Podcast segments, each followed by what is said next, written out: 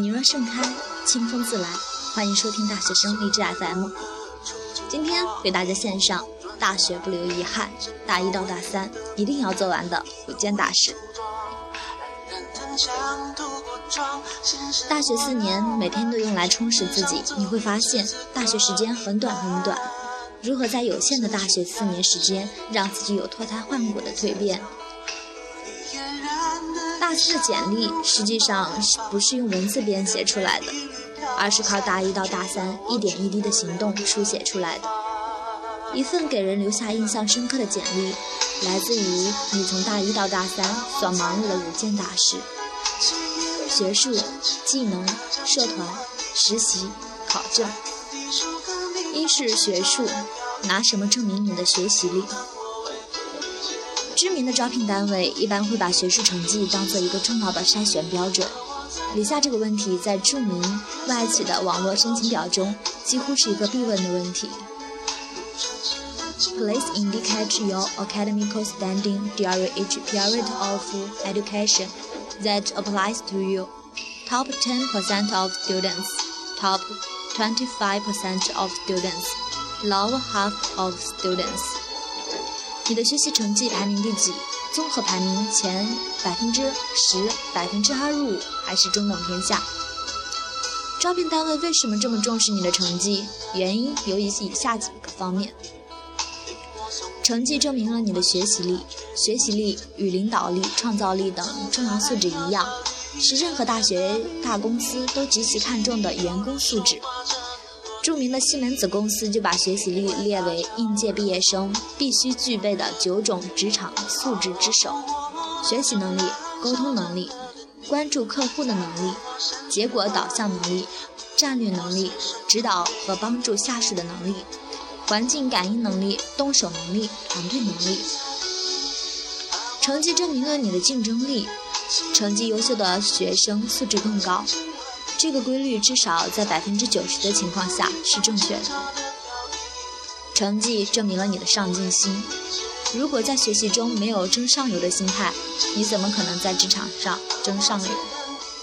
成绩证明了你的责任心，学生的天职就是学习，如果你现在就不在乎自己的学习天职，你怎么可能在未来在乎自己的工作天职？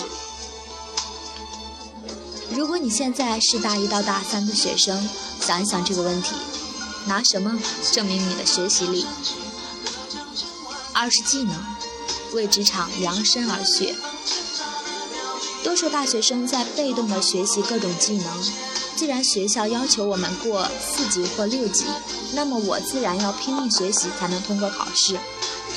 既然学校给我安排了电脑课程，那么我自然要学习如何使用 Word、Excel、PPT。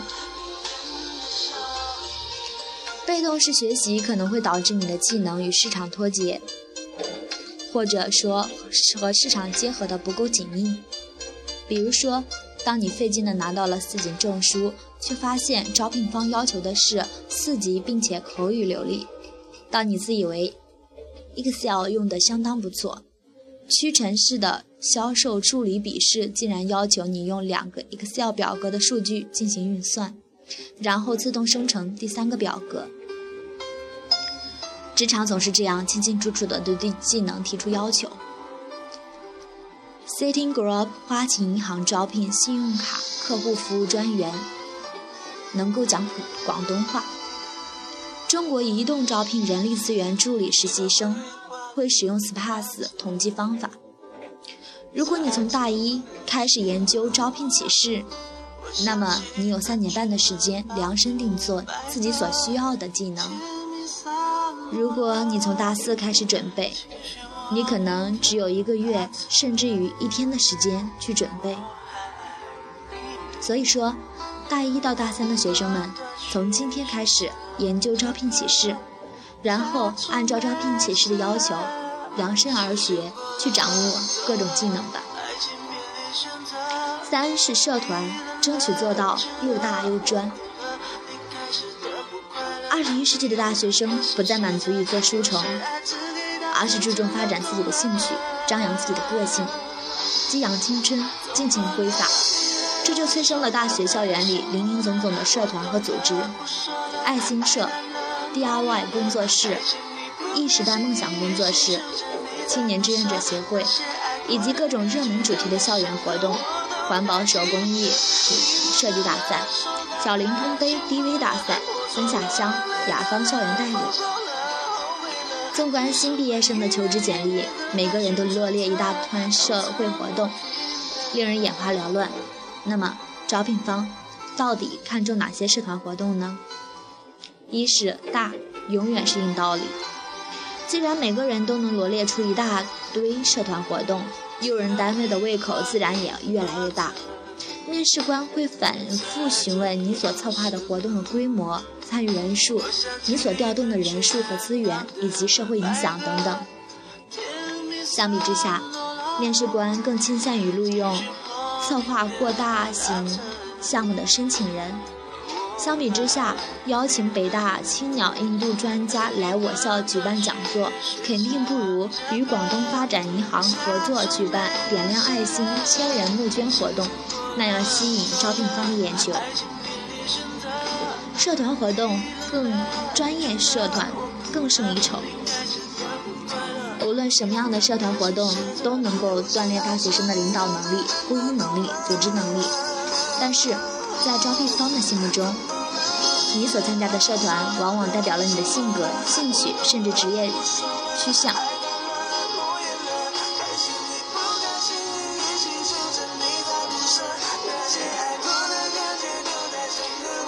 大学生应该根据自己未来的求职方向，有目的的选择一些和自己未来职位有关的专业性社团。比如说，文理专业的学生可以考虑加入公关礼仪协会、广播站，组织名知名企业进行讲座和培训；计算机专业的学生可以考虑网站设计或者电脑硬件维护等协会，到某个专业的 IT 公司，再小都可以真正参与一个项目的开发。市场营销专业的学生可以考虑演讲辩论协会、大学生创业行动的协会；希望做老师的学生可以考虑演讲学会、辩论团。新东方永远不会拒绝曾经是辩论团或者是辩论团主力的求职者，他甚至会得到一次试讲的机会。当 leading 胜过当 member，这是一个典型的外企书面题目。How many times in total when you present or leading of an organization, club, team, or community, while you when working on any university degree? Please write the name and year for each group below once, twice, three times or more. 从这个题目的设置上，招聘方清楚表明了招聘的意图。你说你参加了某社团，那么你到底是个普通的 member 还是个 lady？你做过几个学生组织的 handler？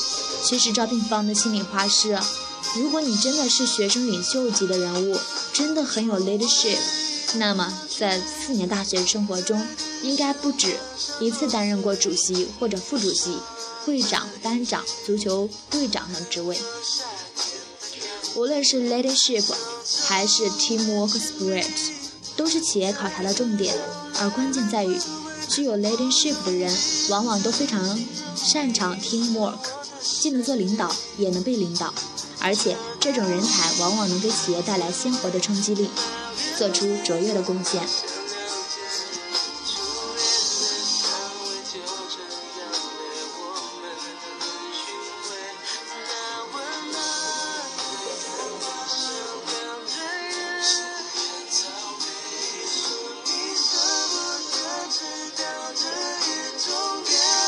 学生从实习中能获得什么？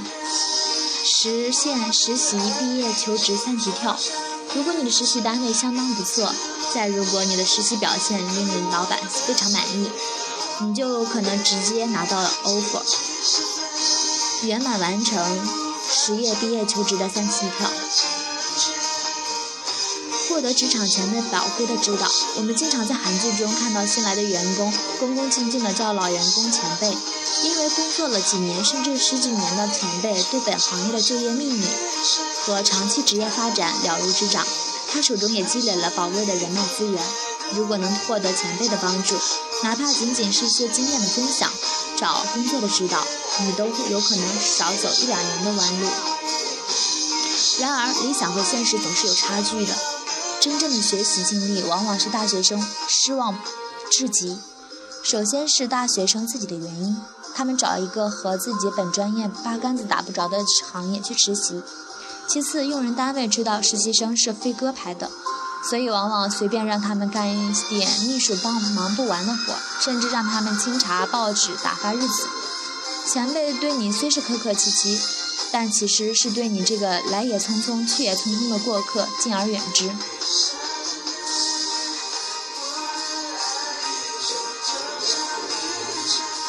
考证，对考证热做冷思考。大学生要考很多证书：英语四级、六级，计算机二级，中级程序员，Office 认证，商务一中英语中级，商务英语高级。CGA、CPA、ACCA，当然与专业相关的几个证得考。总有同学问我证书是否有用，我的回答千篇一律，当然有用。但是，我也一定千篇一律的再反问他：你考证花了多少时间？如果不考证，你会用这个时间来做什么事情？考证最大的投资不是金钱，而是大学生最宝贵的时间。可惜很多大学生都没有意识到时间的稀缺，他们觉得即使不考证也把时间浪费掉了，那还不如做个有为青年，好好学习，天天拿证。面对考证热，我们针对其原因，要进行如下的冷思考：千金在手，不如一技在心。证书代表你的技能。冷思考：有证无技者大有人在。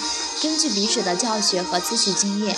有英文六级证书而绝对通不过英语面试的申请者，至少占百分之十之六七，更别提人手一份的四级证书了。职场上最需要的英语技能是什么？能听会说就可以，绝对不是高要求。但是为什么绝大部分学生只有到了大三下学期才恍恍然跑到新东方？老师，怎样可可以在短时间内提高听力、口语水平？他有证书，我没有，招聘方肯定对他有青睐有加。冷思考：你是否在招聘启事的头条看到“务必有某某证书”？只要招聘启事里没有提到某某证书，那么某某证书就不能置于你劣置你于劣势。有一些专业是需要拿证书的，比如做会计的要拿 CPA。但是很多招聘技术人员的用人单位对所谓的很多证书并不感兴趣，他只关心一点：你是否做过相关的项目。招聘原则非常简单，就是我要什么你就给我什么，而不是非得用一堆证书去变相证明你的能力。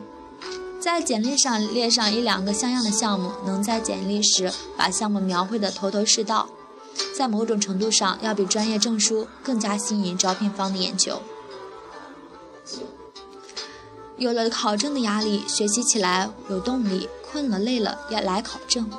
冷思考：首先，肯定你是有为青年。然而，大学生的动力不应该是拿证，而应该是如何让自己具备更多、更精深的职场武功。比如说，练习如何在公众场合发表演讲，如何把自己打扮得看着顺眼，而不是像爱因斯坦。你是否因为考证而忽略了更重要的求职准备？比如说做几份兼职，确定一下自己未来的职业兴趣，多参加招聘会、交易会，了解自己的感兴趣的行业动态等。希望我们的冷思考能让你停一停，想一想：我的时间花的值吗？我学到的招聘方需要的技能吗？去做，去真正找到自己的职业方向，找到自己你的能力和兴趣双匹配的职业。有时候，从迷茫到豁然开朗，只有一步之遥。